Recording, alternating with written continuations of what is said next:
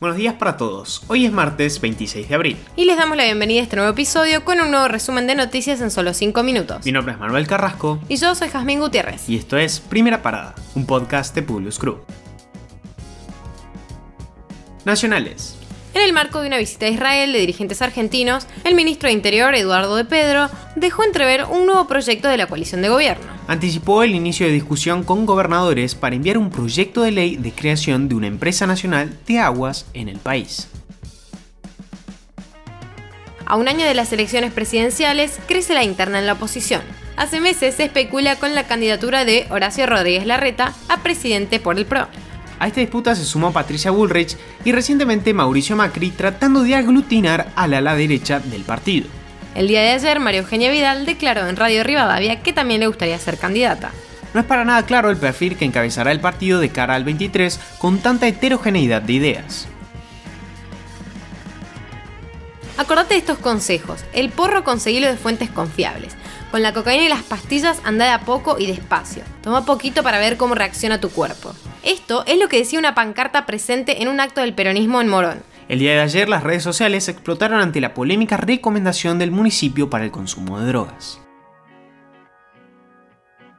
Un proyecto del senador rionegrino Alberto Bretilnec sacudió al Congreso este lunes. El legislador propuso una reforma de la Corte Suprema que elevaría a 16 los miembros del máximo tribunal.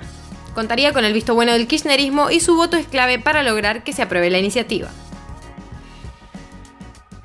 se conocieron los resultados de una nueva edición del Center of World University Ranking y hubo malas noticias para las universidades argentinas. Las nueve casas de estudios locales que figuran entre las 2.000 instituciones top cayeron con respecto a la clasificación del año anterior.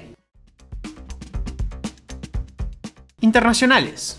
Masivo ataque de Putin contra los trenes en Ucrania. El ejército ruso ha atacado este lunes cinco estaciones de tren en el centro y el oeste de Ucrania, dejando al menos 5 muertos y 18 heridos, lo que confirma el intento de Moscú de destruir sistemáticamente las infraestructuras del país, según los responsables de los ferrocarriles.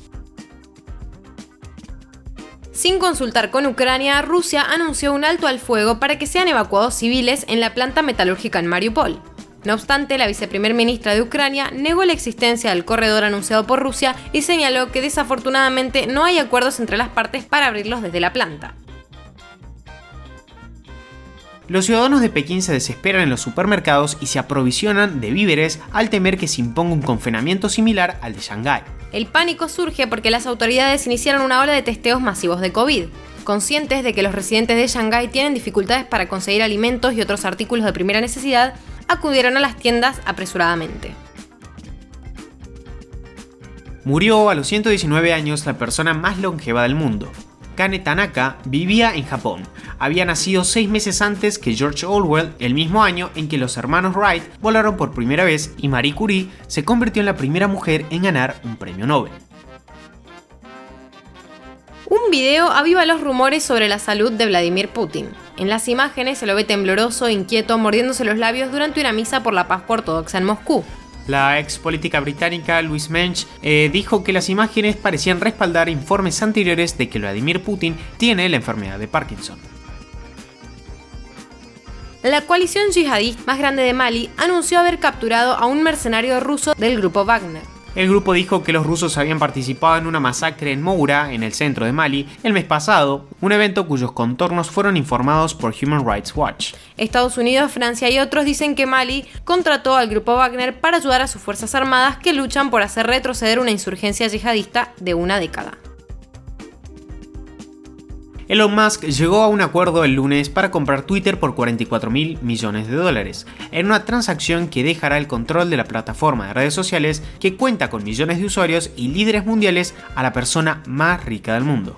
Al confirmarse la compra, realizó un posteo que decía, la libertad de expresión es la base de una democracia funcional y Twitter es la plaza pública digital donde se debaten asuntos vitales para el futuro de la humanidad. También quiero hacer Twitter mejor que nunca al potenciar el producto con nuevas características, convertir los algoritmos en fuente abierta para incrementar la confianza, vencer a los bots de spam y autentificar a todos los humanos.